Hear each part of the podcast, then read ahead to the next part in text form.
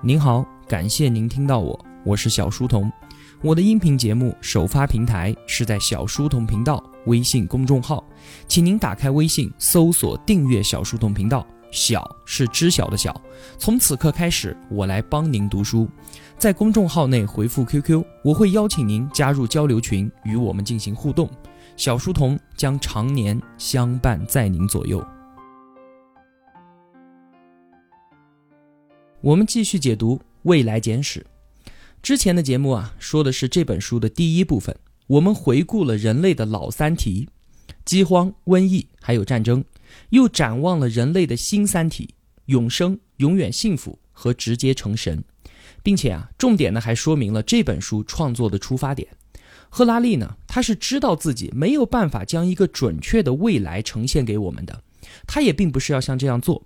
他是想通过未来简史给我们展示未来更多的可能性，并且呢邀请我们参与其中。如果我们对这样的未来感觉不满意的话，那么趁现在还有机会，赶紧动手去改变它吧。今天开始呢，节目进入这本书的第二部分，其实呢就是从另外一个角度啊再来说人类简史。那为什么一本讨论未来的书要长篇累赘的说过去呢？在我看来啊，有两个原因。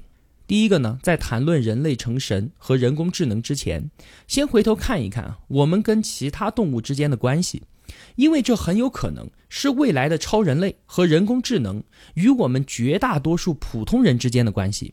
想要知道未来的神人怎么对待我们，那就先看看现在自命不凡的人类是怎么对待其他动物的吧。这是现在能够找到的最好的推演模型了。这是讨论过去的第一个原因。第二个原因。为什么是我们人类统治了世界？为什么不是身体更加强壮的狮子？为什么不是比我们更早就学会了分工协作的蜜蜂和蚂蚁呢？我们身上是不是拥有某种特质，让我们和地球上的其他物种不一样，让我们和人工智能和计算机不一样？我们谈论动物，因为我们本身就是一种动物，只不过我们一直选择忽略这个事实罢了。我们是要从过去中找到人类自己的本质，找到我们自己的成长路径，再顺着这条路继续往前面走，希望能够更好的了解人类的未来。那我们就来看吧。首先，我们自己对于周围的动物朋友到底怎么样呢？我想啊，大家应该心里面很清楚吧。地球出现生物四十亿年以来，从来就没有哪一种动物可以靠一己之力改变整个星球的生态。但是啊，从七万年前，我们智人不知道什么原因获得了一项觉醒技能，我们叫它认知革命。当智人带着认知革命走出了东非大草原的时候，地球身上有一种叫做人类的癌症就爆发了，一场毁天灭地的人类洪水开始学习整个星球。在我们的印象里面啊，可能是从工业革命之后，我们才开始具备了肆意破坏生态的能力。但事实是啊。早在我们还没有开始种植小麦，还没有发明出文字，还没有使用货币之前，我们就已经杀光了全球百分之五十的陆地动物了。美洲和澳大利亚就更惨了，他们的动物灭绝比例高达了百分之七十五和百分之九十。所以啊，我们人类对于地球生态的破坏力，早在几万年前就已经超过了灭绝恐龙的那一颗小行星了。虽然客观事实确实如此。但当时我们的采集狩猎的祖先们，他们并不知道自己的杀伤力是有这么的恐怖，而且从主观的思想上来说呢，他们才算是众生平等的真正的奉行者。为什么这么说呢？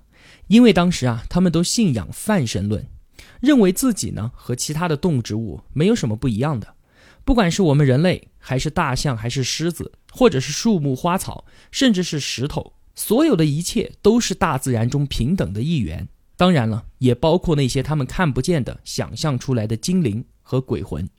任何事情，我们大家都要坐下来，我们都需要商量着来办。这很像是《阿凡达》里面的潘多拉星球上的纳美人一样，崇尚万物有灵，没有高低之分，我们都是平等的对话。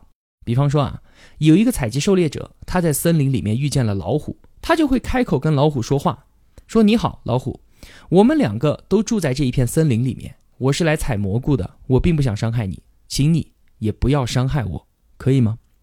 作为今天的我们啊，当然觉得这样的行为不可理喻，虽然这个例子在我们看来比较极端，但是啊，说的实际一点，如果当时的采集狩猎者不学会用自己的主观去推测动物们在想什么的话，那么他们就抓不到猎物，也躲不过掠食者的利爪。所以，宗教从一开始就是为了人类社会的发展而服务的，一直到现在依然如此。这一点很重要啊，请先记下来，后面我们对照着来看。后来呢，到了农业革命时期。人类就开始畜牧农耕，导致了新一轮的生物大灭绝。与此同时呢，创造出了另一种全新的生命形式，叫做家畜。人类和动物之间的平等关系啊，从这个时候就发生了改变。我们开始变成了动物的主人，动物呢，则变成了我们人类的某一种财产。自从农业革命以后，有神论全面地替代了泛神论。农业革命和有神论这两个东西，它是不可分割的。因为圣经、宗教这些东西其实都是农业革命的副产品，为什么？因为有神论宗教的出现，就是为了用一种宇宙级别的神话来合理化农业时代的经济体制。过去的泛神论呢，是把宇宙描绘成了一场盛大的表演，有着无穷无尽的角色不断的上场。无论是我们人类，还是动物、树木，还是高山河流，或者是精灵和鬼魂，他们都是这一场宇宙大戏中的一个角色。而有神论呢，彻底的删改了这个啰嗦的剧本，只留下了两个主角，那就是我们人类还有神，其他的所有动植物都变成了无声的装饰品。我们多半只注意到啊，宗教是创造了高高在上的神，而没有注意到的是，它其实是把我们人类的地位也给提高了。我们从万千演员中的一个变成了最最中心的角色，那结果就是从此人类和动物的双边对话关系啊就彻底的终结了。我们获得了支配其他生物理所应当的权利。我们跟神达成了一个交易，你呢保证我风调雨顺、五谷丰登，我呢向你祈祷，对你顶礼膜拜，奉献祭品给你。在这一份人和神双赢的契约当中啊，彻底的就无视掉了生态系统中其他所有的成员。那人类的地位提升之后，回头再来看看其他动物们的待遇吧。我们向动物索取自己想要的东西，再也不用和他们商量或者进行交换了。不过呢，我们有时候啊，还是需要一个不错的借口来给自己一点安慰。比方说，我们需要牛奶。我们就说奶牛，它是一种慷慨的动物，它渴望和我们人类分享它自己产出来的奶。再比方说，我们需要蜂蜜，我们就拆了蜜蜂的房子，全部掠夺抢走之后，也不忘赞颂一下它的勤劳美德。而更多的家畜和家禽，我们已经懒得给它什么好评了，要什么直接就拿，就连它们的命都是我们的。像是猪牛羊鸡这些家畜和家禽，作为一个物种来讲啊，人类的农业革命确实让他们极其的成功。现在全球有大约超过十亿只绵羊、猪和牛，更有超过百亿只的鸡，数量多呢，确实是物种成功的标志。但是物种整体的成功，完全就不能掩盖个体生存状况的悲惨。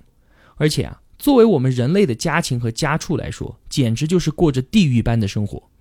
简单的举一个不那么血腥的例子吧，在自然界啊，野生的鸡自然寿命大约是十年，牛呢是二十年，在人类的圈养之下驯化之后的鸡和牛啊，不过出生几周和几个月就到了最佳的屠宰年龄，于是就一命归天。从人类经济的角度来看，如果养一只鸡只需要养三个月就已经达到最好的体重状态了，那我何必要多养它几年呢？小牛出生了之后，就立刻和母亲分开，关在一个比自己身体大一点点的笼子里面。这个笼子很小，它转身都转不过来。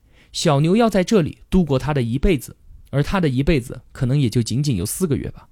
从出生开始，它就再也不能离开这个笼子，从来就没有机会和其他的小牛玩耍，甚至连走路的机会都没有。这样做啊，都是为了避免它的肌肉运动而让它的肉变硬。肌肉越柔软。牛排也就越鲜美多汁嘛。于是，这一只小牛第一次有机会走路、伸展筋骨、遇见其他小牛的时候，也就是在前往屠宰场的路上。现在我们知道啊，动物可是和我们一样有主观意识、有感情的。可是他们的这些需求被我们彻底的无视。更多血腥的例子我就不一一列举了。之前解读过的《人类简史》第五期节目叫做《天堂地狱：人类餐桌上的动物》。里面讲的很详细，说了很多例子。有兴趣的同学呢，可以在专辑里面找到听一下。那么，如果从动物个体的角度来看待我们之间的关系，你就会发现，农业革命给他们带来的完全就是一场灾难。那我们再往后面看，到了科技革命时代又怎么样了呢？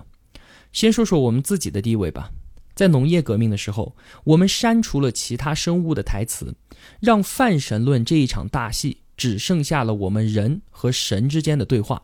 而到了科学革命时期呢，连神的台词都被删掉了，整个舞台上面只剩下我们人类自言自语。我们拥有了至高无上的权利。农业革命催生出了有神论的宗教，我们现在的科技革命呢，与之对应的催生出了人文主义宗教。教义就是我们用自己取代了神，我们自己的感受和想法就是这个世界一切意义的来源。那关于人文主义宗教的问题啊，是我们后面叙述的一个重点，那就放到后面再说。再看看身边的动物吧，我觉得啊，现在已经根本不能够叫做动物朋友了吧？现代科技让我们对待它们的方式更加的变态，在养殖场已经把猪牛羊鸡全部塞进了整齐划一的小笼子里面，用前所未有的效率生产猪肉、牛奶和鸡蛋，它们和养殖生产线融为一体。从生下来，它们在我们眼中就已经是牛排和鸡腿了，而不是鲜活的、有感情的生命了，极度的悲惨。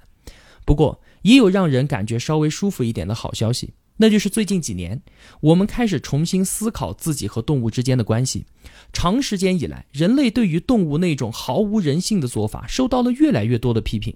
不过呢，几千年来，我们突然对所谓的低等生物的命运有了怜悯之情，或许。也是在暗示着，我们自己也快要变成低等动物了吧？如果计算机程序拥有了超越人类的智慧和前所未有的能力，那么对于整个世界来说，会不会这些程序比我们人类更加的重要呢？人工智能是不是可以像我们对待动物一样的对待我们，为了自身的需求和欲望随意的杀死人类呢？如果说我们觉得人工智能想要全面的超越人类，那是不可能的。那除了有更高的智慧和更加强大的能力之外，我们人类是不是还有什么特殊之处，让我们跟猪、羊这些动物，还有和计算机程序之间有所不同呢？如果我们人类确实有什么特殊的地方，我们又怎么能够肯定人工智能永远都没有办法拥有这种特质呢？而如果我们人类并没有什么不一样，那么等到计算机超越了人类的智力和能力，它也理所应当的。可以随意的支配我们，难道不是吗？这听起来是一个非常恐怖的问题哈。那我们就来找找看，我们人类自己到底有没有什么特殊的地方，让我们配得上，让我们配得上这个全球最高统治的权杖？我当然希望能够找得到，但是真的可以找到吗？第一个备选答案，按照传统的一神论的说法，我们人类拥有灵魂，所以我们特殊。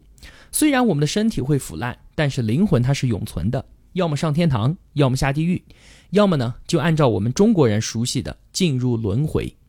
而其他的动物和计算机程序啊，它们是没有灵魂的，所以我们人类特殊。这个备选答案啊，我们听着就太扯了。我们相信科学吗？科学家早就找遍了我们心脏里面的每一个角落，翻遍了我们大脑上的每一个缝隙，都没有找到什么所谓的灵魂。而且，如果我们相信达尔文的进化论，那就肯定没有办法相信灵魂这种东西，因为你仔细的看进化论，你就发现灵魂它违背了进化论的基本原则。灵魂这个东西呢，它是上帝给我们的，我们与生俱来的，不可分割，不会变化，在一切的最深处，从我们出生到死亡都是同一个灵魂，而且它还可以超越身体的死亡，一直存在，对吧？这个就是灵魂。但进化论怎么说呢？没有什么是不可分割的，没有什么是不变的。打个比方，我们的眼睛，我们的眼睛就是由很多部件组成的：水晶体、角膜、视网膜。再往下面拆分呢，还有细胞。它是一点一点的进化成今天的样子的。和一百万年前的直立人相比，我们的眼睛可能还差不多。但是和五百万年前的南方古猿相比呢，就不太一样了。那再和一点五亿年前的史前爬虫相比，就已经天差地别。但是，就算是更早的单细胞生物，它也有微小的细胞器，让它能够辨别明暗。从这个最原始的传感器进化到今天我们的眼睛，经过了几亿年的时间。但是灵魂，它不可分割啊，它永恒不变啊，那么它和进化论就没有办法兼容。自然选择之所以能够形成人类的眼睛，正是因为眼睛可以被拆分成不同的部分，那一点一点的发生改变和进化。如果说人类的灵魂是从单细胞生物的灵魂一步一步进化而来的，那不能拆分并且永恒不变的灵魂，它是怎么进化的呢？这完全就说不通了。所以，人没有灵魂这一套说法，我们听起来没有任何问题，因为我们相信进化论嘛。但是让我惊讶的是啊，有基督教信仰的国家可不是这么想的。人没有灵魂，那就没有什么天堂地狱，就没有上帝。可是美国科技这么发达的国家，更多的人居然愿意相信上帝，而不愿意相信进化论。我拿数据出来说话哈，在二零一二年的时候呢，有一个调查，结果呢是只有百分之十五的美国人认为我们人类啊是自然选择的结果，没有上帝的干预。那有百分之三十二的人认为我们人类确实是进化来的，但是整个进化的过程是上帝他老人家精心安排的。还有百分之四十六的人呢，是相信圣经里面说的，我们人类是大约一万年之前由上帝亲手创造的。你可能会说啊，他们是不是文化水平太低了？那我们又在博士毕业生中展开了调查，发现还是只有百分之二十九的人相信我们是单纯自然选择进化的结果，而仍然有百分之二十五的人相信圣经，我们是上帝创造的。这可都是博士毕业生啊，所以。我们和他们的意识形态真的是天壤之别。看来啊，进化论否定灵魂，上帝已死，还是有很多很多人不愿意相信的。不过啊，赫拉利的观点和我们是一样的，人没有灵魂，这不是我们的特殊之处。那好，我们再来看第二个备选答案。第二个答案呢，可能大家都会认同，那就是我们人类拥有主观意识，所以我们特殊。意识呢，就是我们大脑中的喜怒哀乐的主观体验，这肯定是有的吧？灵魂的故事，很多人信，很多人不信，但是主观意识可是我们随时随地都能够感受到的，这肯定就不会错了。不过，赫拉利的回答让我相当的惊讶。他说，现代科学对于自我意识的了解实在是太少太少了。最佳的理论对于意识的解释是，我们认为自己独一无二的主观意识。只不过是我们身体运行的副产品罢了，就像是汽车发动机的轰鸣声和排放出来的尾气，并不能够让车子前行一样，就像是我们呼吸出的二氧化碳，是我们吸收氧气之后排放出来对身体没有用的东西一样。所谓的主观意识，也是无关紧要的副产品，这就实在太毁三观了。我来试着简单的说明一下这个问题，请您仔细的听，因为比较难以理解。首先。我们的意识它是怎么形成的？答案居然是不知道。哼，我们只能够说啊，大脑它是一个非常非常复杂的系统，有超过八百亿个神经元彼此的连接，在它们传递出几百亿个电子信号的时候，主观意识就出现了。那这样的解释就和没说一样啊，这只能够说明问题的复杂程度，根本就不能够说明我们为什么会愤怒或者为什么会高兴。用几个非常有意思的类比，你就会发现这个解释漏洞百出。我们大脑中的电子信号流动产生了我们愤怒的情绪，我们会有非常实际的体验，高喊出“我很生气”。愤怒就是这几百亿个电子信号流动所抽象出来的一个词语。那类比交通拥堵呢？每辆汽车它都是一个电子信号，成千上万的汽车在北京街头拥堵成一片的时候。为什么没有创造出某一个北京的意志，在天安门广场的上方自言自语，说：“我的天啊，我有一种拥堵的感觉。”没有吧？那类比股票交易市场，每一笔股票的交易，它都是一个电子信号，成千上万的交易结果，可能就造成经济危机。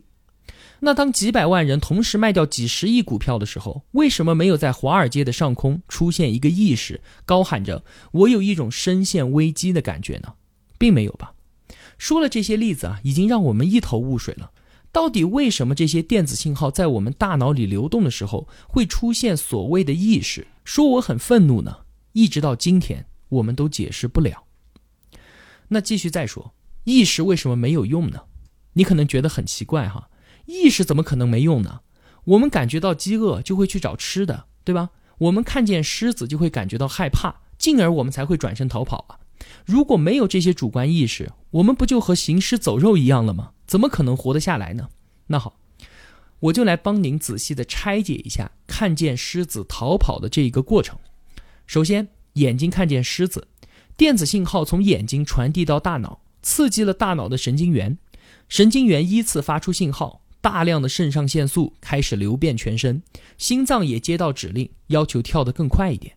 同时呢，运动中枢神经向腿部肌肉发出指令，肌肉开始伸展和收缩。于是我们就开始拔腿跑起来，而在这个过程当中，我们也同时感受到了恐惧。你看，当我们把这个过程描绘的越清楚的时候，我们就越发现主观意识居然是多余的。电子信号从我们的眼睛的神经细胞一路传递到腿部肌肉，并不需要我们的意识做出任何的指挥，我们只是感受到这一过程。那我们要感受到这一连串的电化学反应干什么呢？我们可能会觉得啊，主观意识包含了我们自己的记忆和想象，让我们开始思考狮子会造成威胁，所以我们会号召部落里面的所有人齐心协力的把狮子给赶走。但是这些所谓的记忆和想象，也根本不是什么更加高级的存在，它也全部都包含在了我们大脑的神经元的电子信号里面。就算我们把记忆和想象也考虑进来，它也依然是一连串的电化学反应。仍然是以肾上腺和肌肉开始运动作为结束的，而在这个过程中根本就不需要意识的参与。所以啊，现在科学界对于人类意识最好的解释理论，就是它是一个对身体运行没有用处的副产品。到了今天啊，人工智能在多个领域的优异表现，更加让我们感觉到意识真的就是个没用的副产品。没有意识的机器同样可以做得更好。AlphaGo 在与李世石的对弈当中啊，他没有情绪，不会焦虑，不会心浮气躁，他只会计算每一颗棋子落在什么地方，赢棋的概率如何，然后找到最佳的落点。在输给李世石的那一天晚上，他不会沮丧；第二天四比一拿下整场比赛之后，他也不会有任何的喜悦。但是这丝毫不影响 AlphaGo 在围棋界已经无人能敌的这个事实。最近呢？AlphaGo 又要和我们中国的年轻选手柯洁对弈。柯洁呀，他可是现在世界排名第一的围棋选手，他应该说是代表了我们人类在围棋界的最高的实力。